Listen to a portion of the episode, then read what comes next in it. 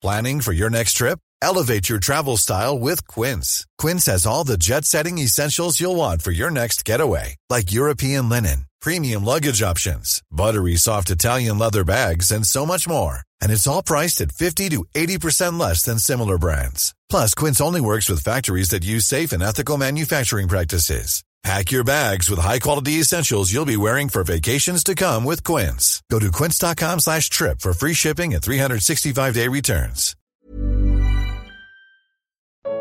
Como deve ser a prática das reuniões da Assembleia. Sétima parte. Comentários de Mari Persona.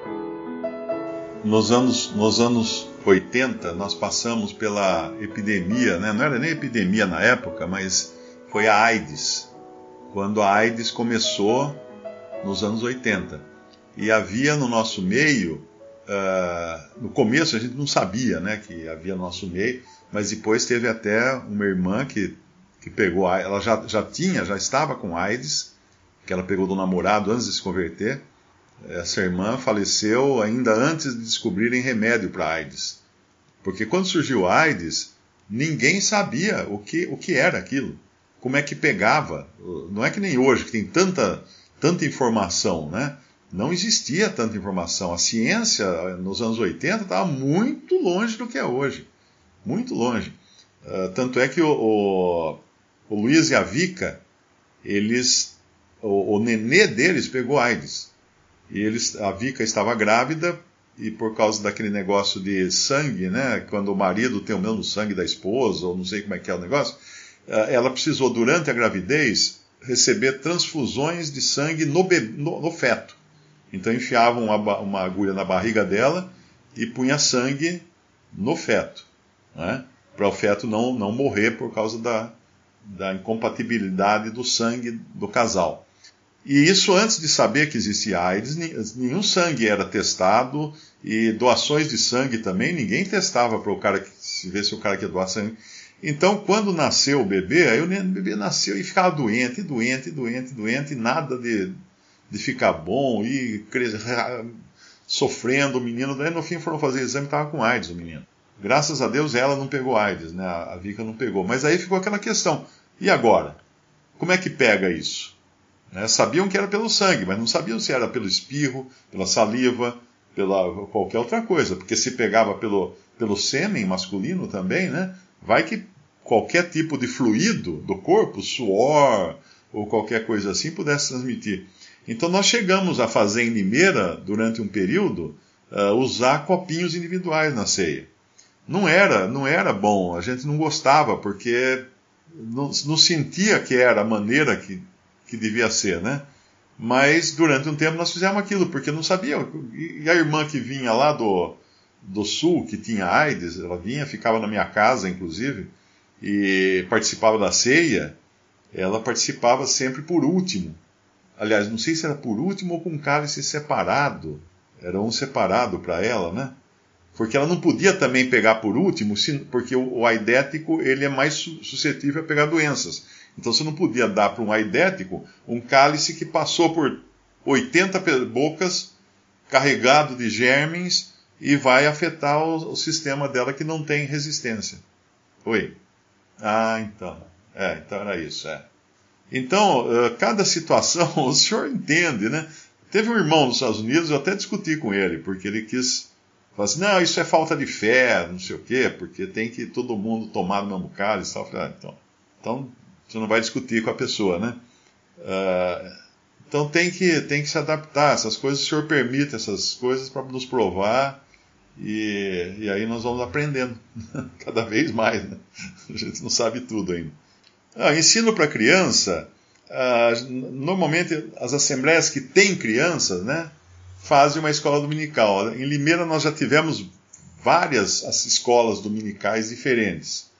E, ah, numa época, ah, um irmão dava uma lição no salão, então todo mundo escutava e os jovens maiorzinho também escutavam, os adolescentes ouviam, né? Aquele estudo que era mais voltado para adolescentes, para crianças, pré-adolescentes e adolescentes.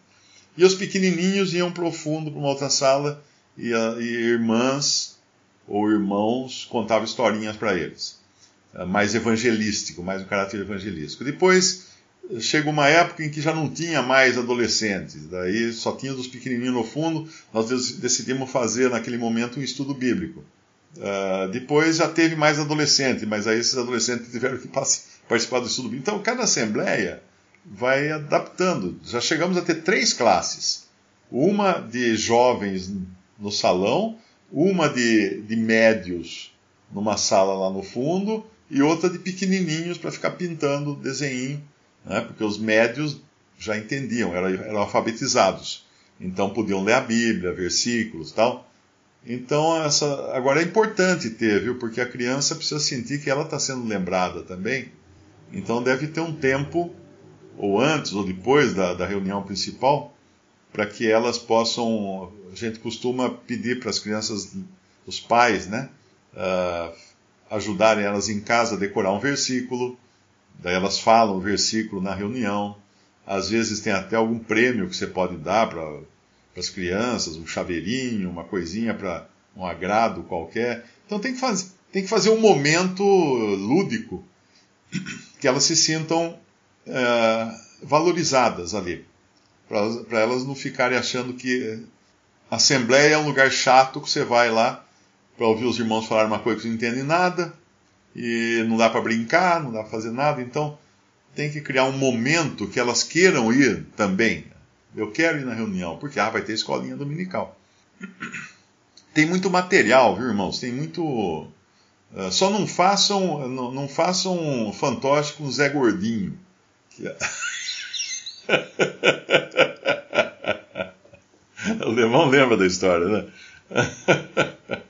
o Lemão lembra. Eu, eu, eu, eu, costumava brincar em casa com meus filhos, daí eu comecei a levar, peguei uma meia e fiz um fantoche com a mão dentro, costurei uns botões assim para aparecer o olho e tal, né? Era o Zé Gordinho.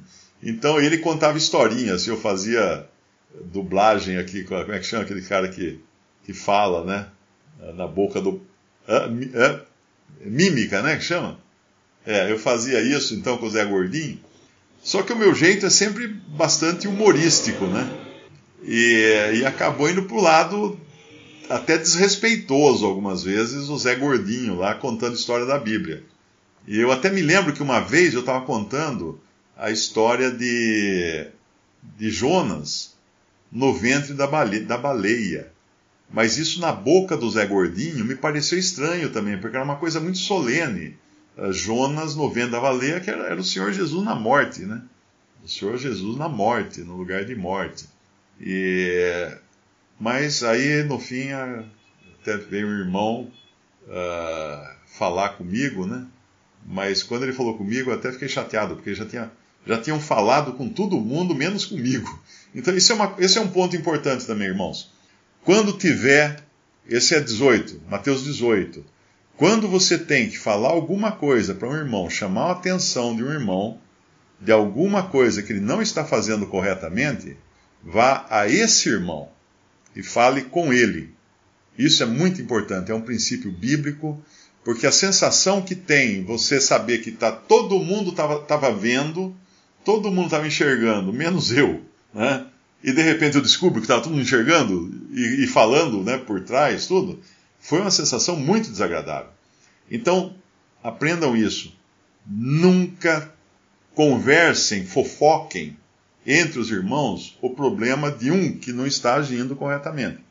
Porque ele pode, ele pode não estar enxergando, ele não está vendo, não é? Então, se perceber alguma coisa, vai você e conversa com essa pessoa. Se ele não aceitar, aí traz mais um. Como fala em Mateus, né? Se ele não aceitar ainda, aí sim, leva para a igreja. Aí leva para a Assembleia. E qualquer assunto que seja. Ah, tem uma irmã que ela vem com a, a, a saia que aparece tudo. De vez em quando alguém me manda alguma mensagem, né? De, de alguma Assembleia. Mário, tem uma irmã aqui que ela vem na reunião, mas vem seminua e não sei o quê. Tá, tá, tá. Eu falei assim: ah, fala com o marido dela. Não é comigo que você tem que falar. Ah, meu, é, é com o marido dela. Porque você fala comigo, você fala com o outro, você fala com o outro, você fala com o outro, com o outro. Todo mundo vai ficar prestando atenção e não resolve o problema. Então, se, se você viu isso, vá falar com a pessoa responsável. Se você é uma irmã, fale com aquela irmã. Se você é um irmão, você tem que falar com o marido dela, ou com o pai dela, ou com alguém próximo dela, mas, claro, não cabe ao homem exortar as mulheres, as irmãs, principalmente as mais jovens. É muito cuidado com isso. Eu, quando recebo muitos muitos uh, pedidos de aconselhamento, mulher que está problema com o marido, não sei o quê, eu passo para uma irmã mais velha a coisa. Eu falo, não, não vou me meter nisso não, porque isso é fria, né? Isso é fria. Muitos, muitos casos de. Nos Estados Unidos tem isso, aqui no Brasil também.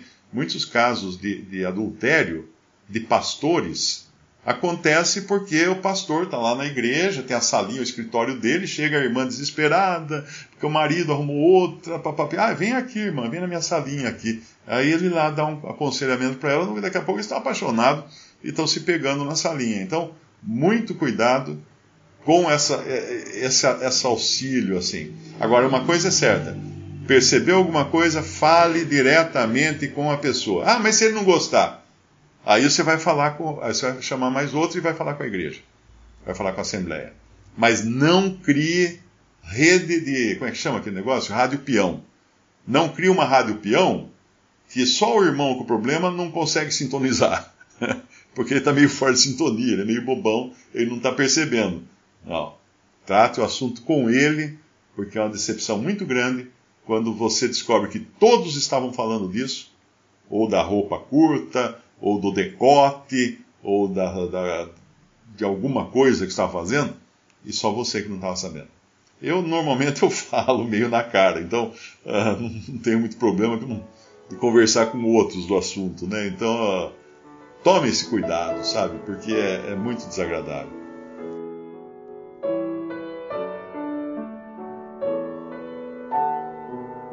Visite respondi.com.br.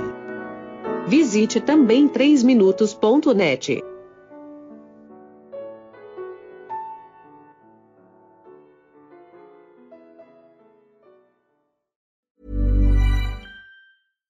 When you make decisions for your company, you look for the no-brainers. And if you have a lot of mailing to do, stamps.com is the ultimate no-brainer. It streamlines your processes to make your business more efficient, which makes you less busy. Mail checks, invoices, legal documents, and everything you need to keep your business running with Stamps.com. Seamlessly connect with every major marketplace and shopping cart. Schedule package pickups and see your cheapest and fastest shipping options from different carriers, with rates up to 89% off USPS and UPS rates. And with the Stamps.com mobile app you can take care of mailing and shipping wherever you are. Make the same no-brainer decision as over 1 million other businesses with stamps.com. Sign up with code program for a 4-week trial plus free postage and a free digital scale. No long-term commitments or contracts. That's stamps.com. Code program.